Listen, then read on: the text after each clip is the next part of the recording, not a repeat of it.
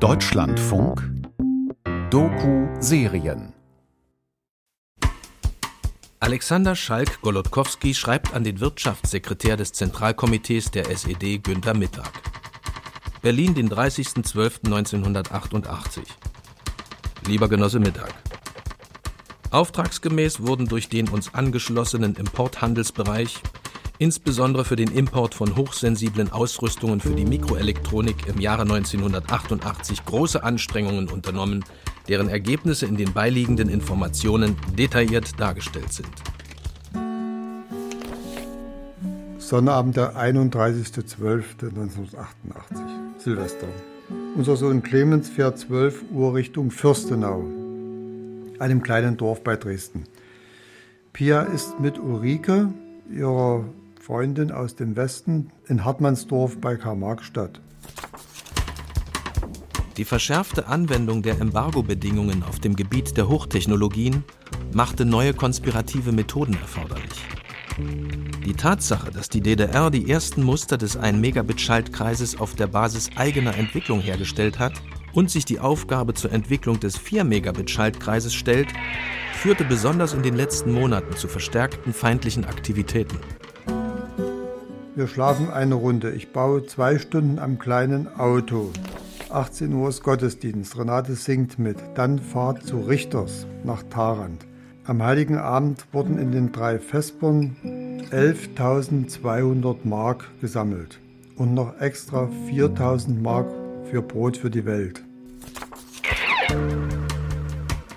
Trotz dieser Situation ist es gelungen, wichtige technologische Spezialausrüstungen für das Kombinat Carl Zeiss Jena und das Kombinat Mikroelektronik für Forschung, Entwicklung und Produktion, besonders für den Staatsauftrag Höchstintegration, zu importieren. 20 Uhr sind wir bei Richters in Tarant. Die Oma und Bettina sind auch da. Es gibt Abendbrot. Wir fahren circa 22 Uhr zum Forsthaus Heidemühle und laufen den Heidemühlenteich entlang. Querfeld ein zurück. 0 Uhr sehen wir kaum was von den Raketen. Auch gut. Die Fackel von Beckers weist uns den Weg. Alle in die Fonds Mikroelektronik eingeordneten ETS-Einrichtungen wurden per 30.12.1988 für den Hauptbedarfsträger Carl Zeiss Jena importiert und übergeben. Insgesamt 15 Stück ETS- und Spatter-Anlagen mit einem Valutaaufwand von 35 Millionen Valutamark. Mit kommunistischem Gruß, Alexander Schalk. Neuland Featureserie von Dörte Fiedler. Folge 4. Arbeite mit, plane mit, regiere mit. Auch Yvonne und Wolfgang Radloff feiern das Jahresende in Dresden. Ja, die Verbindungen waren sehr, sehr persönlich, sehr eng. Seit einigen Monaten darf auch Yvonne Radloff ab und zu in die DDR. Sie besucht ihren zukünftigen Mann. Nachdem die ersten Ingenieure sich Freundinnen gesucht haben mhm. im Osten. Und als man das dann so ein Stück weit unterbinden wollte, äh, kam das dann raus. Es gibt übrigens doch eine Möglichkeit, dass Frauen oder Freundinnen einreisen dürfen. Aber das war nicht so ganz einfach. Man konnte also nicht einfach nach Dresden fahren. Ich hatte ja kein Visum. Man musste nach Berlin fahren und sich dort in einem Interhotel ähm, quasi diese Übernachtung in Dresden kaufen. Und dann bekam man so eine Art Visum in Pass gestempelt und dann durfte man nach Dresden weiterfahren. Sie ist 21 und studiert Mathematik. Sie wandert in der Stadt herum, besucht Museen, schaut sich Schaufenster an, redet mit Leuten. Ich wollte gerne sehen, wo er war. Ich wollte auch gerne einen Teil der Leute kennenlernen. Und dann war ich einmal da und dann fand ich das hier zwar grau, aber auch so anders. Also ich dachte, das sind jetzt 500 Kilometer entfernt und es ist so ein anderes Leben. Und ich wollte gerne mehr über dieses Leben wissen. Nach einer Weile beginnt sie sich mit Freundinnen der Ostkollegen von Wolfgang Radloff zu treffen, geht Kaffee trinken, macht Besuche in Dresdens Studentenwohnheimen. Und dann hat sich das quasi mehr auch noch ins Private dann irgendwie, also in 88, 88 auf 89 haben wir mit, einem, mit, einer, mit einer großen Gruppe Kollegen, also Leibold und Kundenseite, haben wir zusammen Silvester gefeiert. Sie treffen sich irgendwo in einer Privatwohnung in Dresden-Löbtau. Ich stelle mir vor, zwei, drei Handvoll Leute, Mikroelektroniker vom ZMD und deren Familien. bisschen herausgeputzt, feierlich. Vielleicht Bohle, Bier und Käseplatte, Mandarinen aus der Dose. Man hört 80er Jahre Musik, New Wave aus Ost und West. Und draußen knallt es schon. Es war ausgelassen. Und es war eine Studentenparty im Prinzip. Das, ja. Also war lauter junge Leute. Das, das hatte mit West und Ost überhaupt nichts mehr zu tun. Musik gab's mhm. und wir haben hauptsächlich um den Tisch herum gesessen, was auch der Tatsache geschuldet war, äh, dass wir ja einen Bewohner mehr hatten. Die schwangere ZMD-Mitarbeiterin ist in der Abteilung von Wolfgang Ploss beschäftigt. Der Kindsvater ist Monteur bei Leibold. Blicke vorbei an Maschinen. Oh ja. Das hat für Tumult gesorgt. Ich glaube, da waren einige Leute nicht sehr begeistert. Eine Liebesgeschichte. Es wird ein Frühlingskind werden, ein Ost-West-Kind. Hanau, Dresden. Ja, das ist ja normal und das ist auch gut so. Ich meine, das hat sich halt so ergeben und sie ist dann zu mir gekommen und hat gesagt, ich stelle jetzt einen Ausreiseantrag. Ich sage, ups. Und ich sage, ich gehe mit dem rüber. Und sagte, du musst für mich jetzt eine Beurteilung schreiben. Ja, habe ich eine gute Beurteilung geschrieben und dann war sie weg.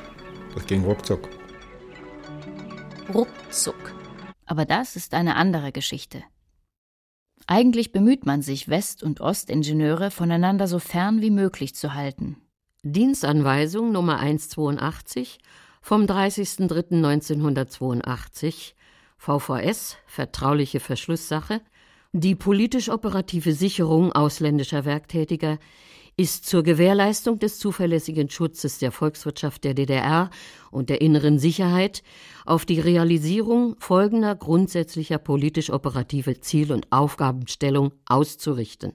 Extra Zeiten und Räume fürs Mittagessen in der Betriebsgaststätte, vorgeschriebene Wege, Routen, die man nicht verlassen soll, es gibt seitenweise Sicherheitskonzepte der Staatssicherheit, wie man mit ausländischen Werktätigen und den von ihnen eventuell ausgehenden feindlichen Aktivitäten umgehen soll.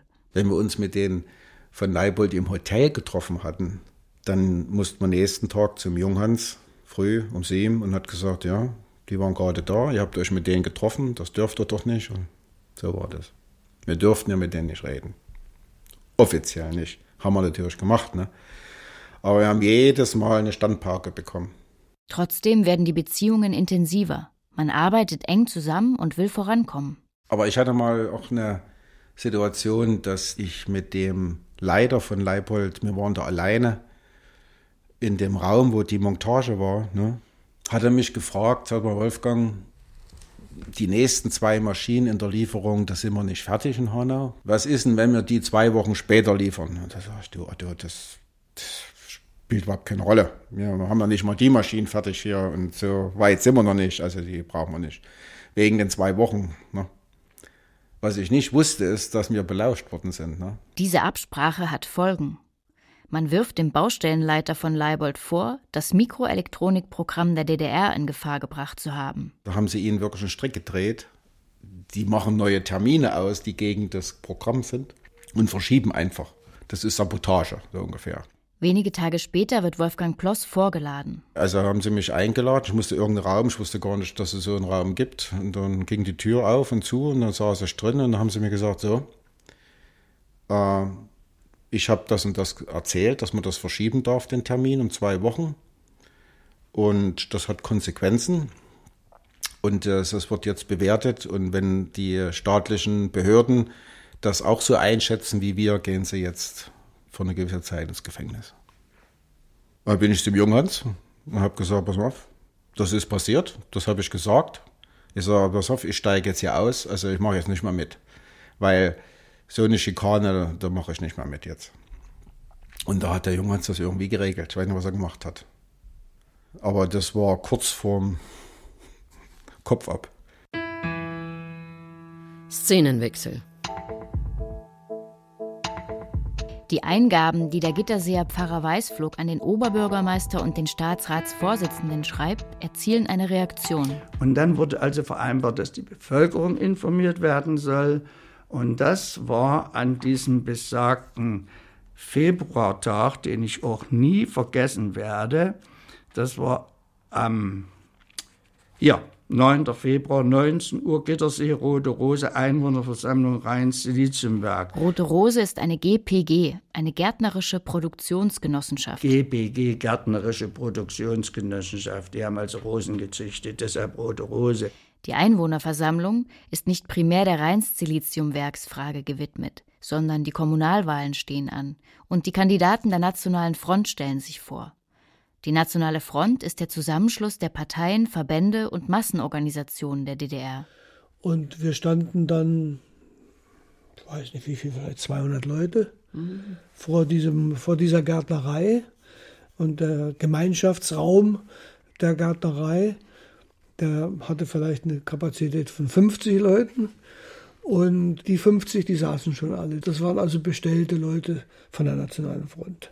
Auch Gesine und Wilfried Pschenitzka sind mit in der Menschenmenge vor der Gärtnerei. Die haben doch nicht damit gerechnet, dass bei der Einwohnerversammlung so ein Andrang draußen auf der Straße ist. Es ging da schon draußen lebhaft zu hier werden wir wieder betrogen und, und auch ganz und, eindeutig. Wir gehen hier nicht weg, hier muss was passieren. Hier, ja, hier muss eine Lösung gefunden werden. Die sitzen da drin, bevor wir kommen. Der Saal ist schon voll. Also es wurde, es wurde kräftig laut geschimpft. Es war kalt, es war finster, wissen Sie.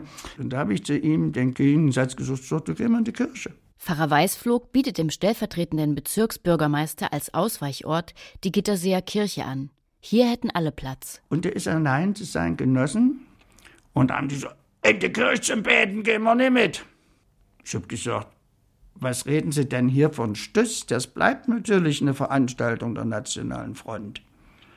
Und Sie sind alle schon in der Gitterseer Kirche gewesen, denn wir sind die einzige Kirche in ganz Dresden, die die Kirche zur Verfügung stellt, auch für atheistische Trauerfeiern, weil wir gar keine andere Räumlichkeit anbieten können. Da haben Sie alle schon von Ihren Genossen, die in Gittersee begraben wurden, Abschied genommen. Und dort hatten sie gesagt, na gut, dann gehen wir hinüber. Und die Kirche war dann, es ging dann so halb acht rum, dass die war rammelte voll. Plötzlich war da irgendwie so ein Damm gebrochen, dass die Leute äh, aufgestanden sind und losgeredet haben und laut geredet haben und sich den ganzen Frust von der, von der Seele geredet haben. Von, von dem Gesprächsleitern wurde gesagt, wer sich hier meldet, Name und Adresse. Name und Anschrift. Es war wirklich aggressiv, weil die Informationen ständig zurückgehalten wurden und äh, jeder fühlte sich eigentlich verschaukelt. Und nun das erste Mal war die Möglichkeit da, mit jemandem zu sprechen, ganz offiziell. Und es war, ging ziemlich durcheinander zu und jeder wollte was sagen. Aber irgendwie war es eine Art der Befreiung auch, dass man ja. plötzlich das Gefühl hatte, man kann was sagen. Also die mussten sich alle mit Name und Straße melden, damit die Stasi ein bisschen leichter hatte, rauszukriegen, wer hier so rotzfrech das Wort ergriff. So viele Leute, die plötzlich den Mund aufgemacht haben und die geredet haben, was früher sich niemand getraut hat. Und da habe ich gedacht, jetzt geht's los. Das ist, also das war für mich wirklich so ein, so ein Knackpunkt. Szenenwechsel. Im Dresdner Zentrum für Mikroelektronik sind 1989 an die 3500 Beschäftigte angestellt. Ein Riesenbetrieb. Es zählen eben nicht nur die Technologen, Entwickler und Ingenieure dazu, die an den Prestigeprojekten arbeiten, sondern auch eine ganze Reihe Mitarbeiterinnen der Werkstätten, der Labore, auch der Verwaltung, des Vertriebs und der Küche. Seit 1985 gehört auch Annette Wittber dazu. Sie ist gerade 22 und eher zufällig, blauäugig, wie sie sagt, in die Hochtechnologie gerutscht. Man hat einfach Leute hier gesucht und ich habe gedacht, bewirb dich mal und dann bin ich hier reingekommen. Sie ist im Vertrieb tätig. Sie weiß, was produziert wird und wo es danach hingeht. Ich würde behaupten, es ist eine Art äh, äh, äh Verteilungszentrum gewesen. Das heißt, Vertrieb hieß ja nicht, dass man rausgeht und seine Schaltkreise bewerben musste, sondern die Firmen, also es gab damals LVO-Betriebe. Das waren Betriebe, die nah an der Landesverteidigung zum Beispiel waren. Die bewaffneten Organe, das Ministerium für Staatssicherheit und die Nationale Volksarmee. Und es gab Betriebe, die etwas hatten, was sie uns gegeben haben, damit sie Schaltkreise bekommen. Ganz lustige Story, ich weiß nicht, ob es alle so lustig finden, aber eine LPG Sonnenschein, die zu DDR-Zeiten ein sehr, sehr gut ausgebildeter ausgebautes Bürocomputernetz hatte. LPG, eine landwirtschaftliche Produktionsgenossenschaft. Äh, die wollten unbedingt Schaltkreise, Speicherschaltkreise von uns kaufen und da wurden eben dann Stiegen mit Gurken und Blumenkohl gebracht. So lustig wie das klingt, äh, einfach um zu verdeutlichen, Vertrieb hatte nichts damit zu tun, dass ich um Kunden werben musste, sondern es war einfach so, wir haben die wenigen Schaltkreise verteilt. Als Annette Wittber 1985 im ZMD anfängt, studiert sie parallel noch. Und ihr wird schnell klar, dass es so seine Besonderheiten hat, in der Hochtechnologie zu arbeiten. Ich hatte ja vorhin erwähnt, eins der allerersten Gespräche, die ich überhaupt in dem Hause hatte, da drehte es sich schon darum, ob ich Mitglied der SED werde. Sie kennt das schon. Um überhaupt studieren zu können, ist sie in die CDU eingetreten. Ein Schachzug, sagt sie, der ihr dann letztlich die Diskussion um den SED-Beitritt erspart hat. Das war ja einfach nur ein Ausweg, um dem Druck zu entgehen. Du musst in die SED, wenn du studieren willst. Ne? Und ich wollte studieren. Hochtechnologie ist auch heute ein sensibles Gebiet. Damals bedeutet es, dass man seine Westkontakte offenlegen und unterschreiben muss, dass man im Fall der Fälle die Vorgesetzten über Kontakte informiert. Also für mich war das kein Problem, so etwas zu unterschreiben, weil ich einfach keine hatte. Es gab im Unternehmen mit Sicherheit auch Leute, die für die Staatssicherheit gearbeitet haben und die Berichte abgegeben haben über bestimmte Leute. So ganz zufrieden ist Annette Wittber mit ihrer Arbeitssituation anfangs nicht. Ich habe damals einen Vertriebschef bekommen, der war sowas von unfähig. Und ich habe gedacht, nee, so kannst du nie arbeiten. Du willst raus, du willst dich nochmal verändern. Und dann habe ich mich beworben äh, beim damals gebauten Dresdner Hof. Sie bewirbt sich auf eine andere Stelle und man signalisiert ihr dort großes Interesse. Beim ZMD warnen sie die Kollegen, dass sie lieber nicht damit rechnen soll, dass es klappt. Man will nämlich nicht, dass die Leute, die hier arbeiten, wieder rausgehen. Aus welchen Gründen auch immer. Vielleicht hat man auch gedacht, dass ich irgendetwas erzählen könnte draußen, was man nicht erzählt haben wollte. Was genau, weiß ich nicht. Jedenfalls, es gab auch so eine Art Angst, dass Leute, die das Unternehmen selbst verlassen, selbst aktiv werden, dass die vielleicht dem Unternehmen schaden könnten. Weil es natürlich schon, man war schon irgendwo Geheimnisträger. Man hat hier in einem speziell etwas abgeschotteten Bereich gearbeitet. Und dann hat man so subtile Mittel, wie man das organisieren kann. Und dann bin ich eben geblieben. Subtile Mittel. Szenenwechsel. Eingabe. Dresden, den 21.02.1989. Februar 1989. Es treffen immer weitere Eingaben zum Rhein-Siliziumwerk beim Ministerrat ein. Durch Gespräche mit Kollegen erfuhr ich, dass in Dresden-Gittersee ein chemischer Großbetrieb entstehen soll. Eingabe Dresden 22.02. Die Eingabenschreiberinnen werden vorgeladen, sitzen auf langen Bänken im Dresdner Rathaus oder in den Gebäuden des Aufbaustabes für das Werk in Gittersee und warten darauf, ihre Kritik anbringen zu dürfen. Berlin, den 3.3.1989. Deutsche Demokratische Republik. Sekretariat des Ministerrates. Wir haben Bedenken gegenüber der geplanten enormen Ausweitung der Mikroelektronik in der DDR. Abteilung Eingaben der Bürger. Werter Herr Zimmermann, wir bestätigen den Eingang Ihrer Eingabe. Berlin, den 10.04.1989. Ministerium für Elektrotechnik und Elektronik, der Staatssekretär. Wir ersuchen Sie, alle vorgebrachten Argumente im Zusammenhang zu sehen. Der Bau eines solchen Betriebes und die Verheimlichung bzw. die Verharmlosung der damit verbundenen Gefahren weckt bei mir großes Misstrauen gegenüber den dafür verantwortlichen Personen. Wir haben gesagt, wir sehen das und das kritisch an Bau des Rhein-Siliziumwerks in Gittersee. Und sie haben gesagt, diese Kritiken sind unberechtigt. Wir sorgen für den Ausschluss jedes Risikos. Ihnen wurde dargelegt, dass das Werk auf der Grundlage der gesetzlichen Bestimmungen der DDR vorbereitet wird und die mit der Standortbestätigung an die Errichtung des Werkes gestellten Auflagen erfüllt werden. Ich betrachte Ihre Eingabe deshalb als erledigt. Gezeichnet Nendel. Manches Argument hätte zutreffen können, weiß ich nicht, aber geglaubt hat es sozusagen damals niemand. Warum kann man denen nicht mehr glauben? Ist es der allgemeine Aufbruch, der drängt? Eine um sich greifende Nervosität, die Veränderung will und irgendwie auch den Knall? Eine Bevölkerung, die sich bereits die Ohren zuhält? Die nicht mehr Argumente und halbherzige Einlenkungen hören mag, seien sie noch so vernünftig und gut gemeint? Oder gilt der Erfahrungswert, wer einmal lügt, dem glaubt man nicht? es hatte den Eindruck, also als wenn es immer Abwiegelungen sind und teilweise waren auch die Argumente einfach zu dumm, als dass man sie glauben konnte.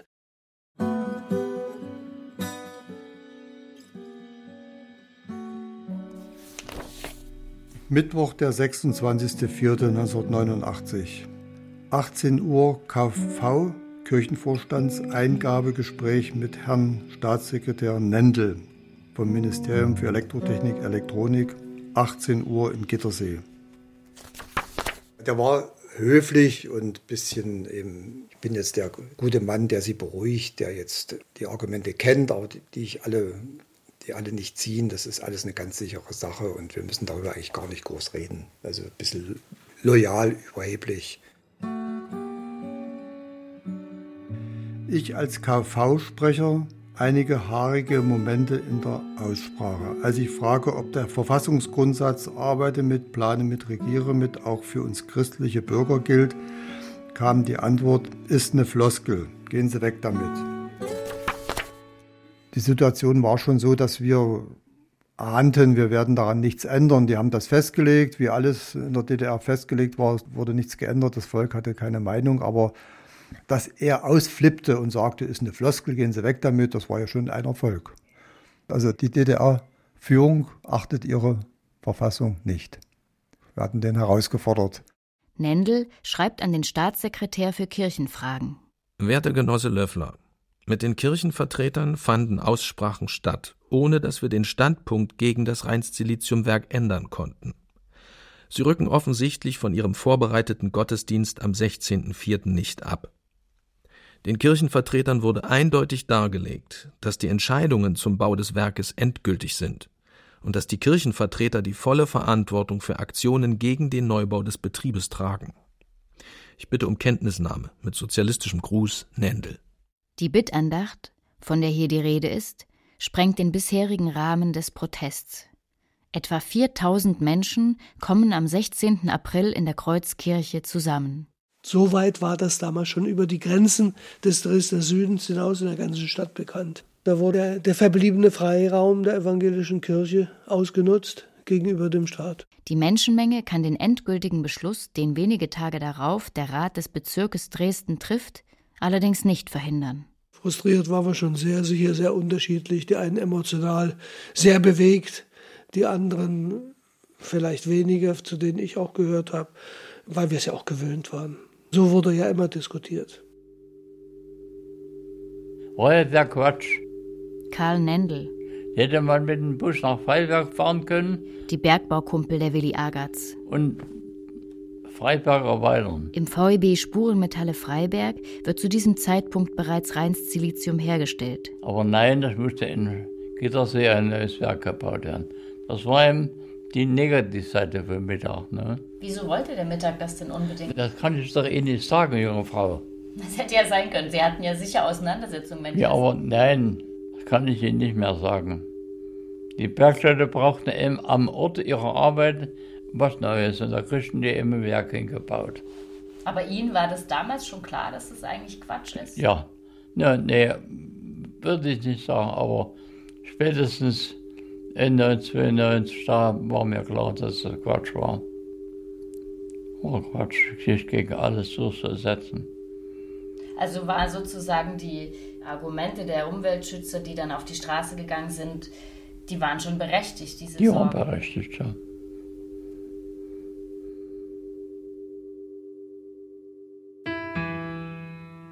Szenenwechsel. Dumme Parolen an irgendwelchen verfallenen Wänden. Und die Realität hast du ja an jeder Ecke mitbekommen. Blödsinn.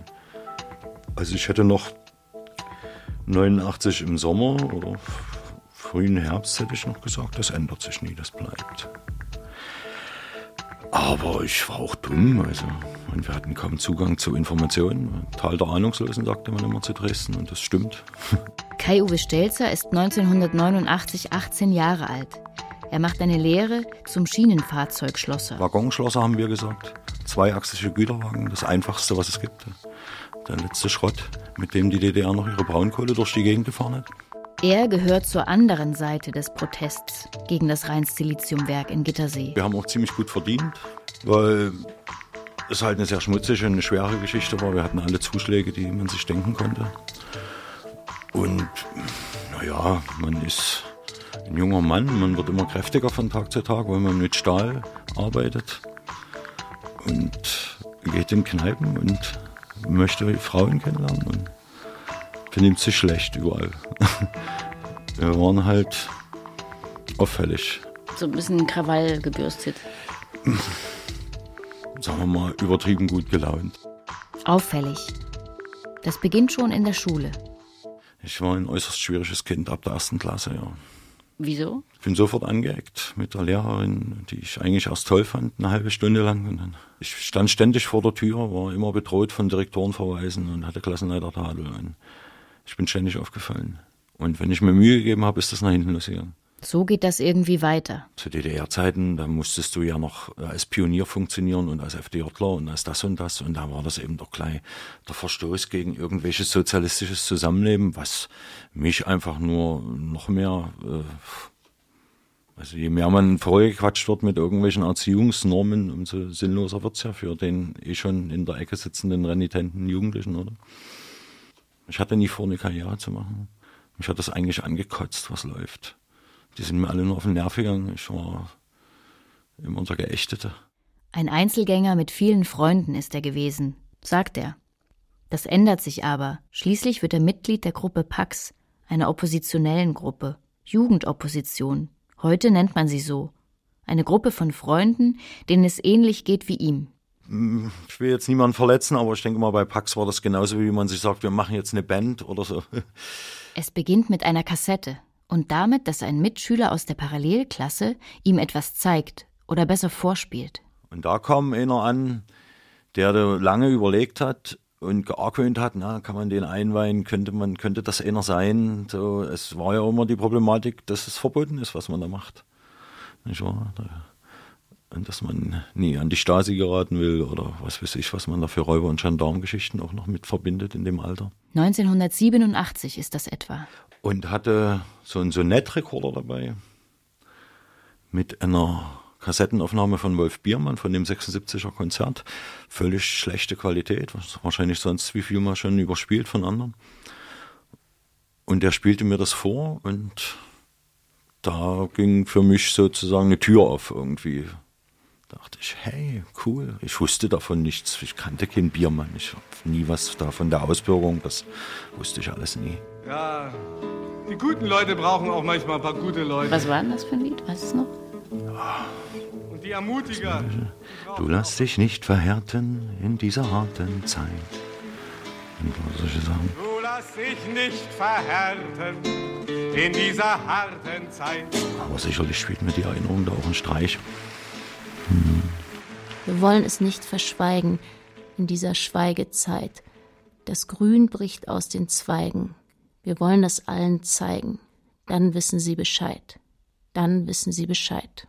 Das war ein ganz anderer Ton. Also das war mir gar nicht bewusst, dass es Leute gibt innerhalb der DDR, die da irgendwie kritisch auftreten oder das ist, das war mir klar, dass das jetzt hier äh, ein hier öffnet sich ein Tor zu, einer, zu Leuten, also du bist jetzt nicht mehr allein. Ich war plötzlich nicht mehr allein in meinem Gefühl.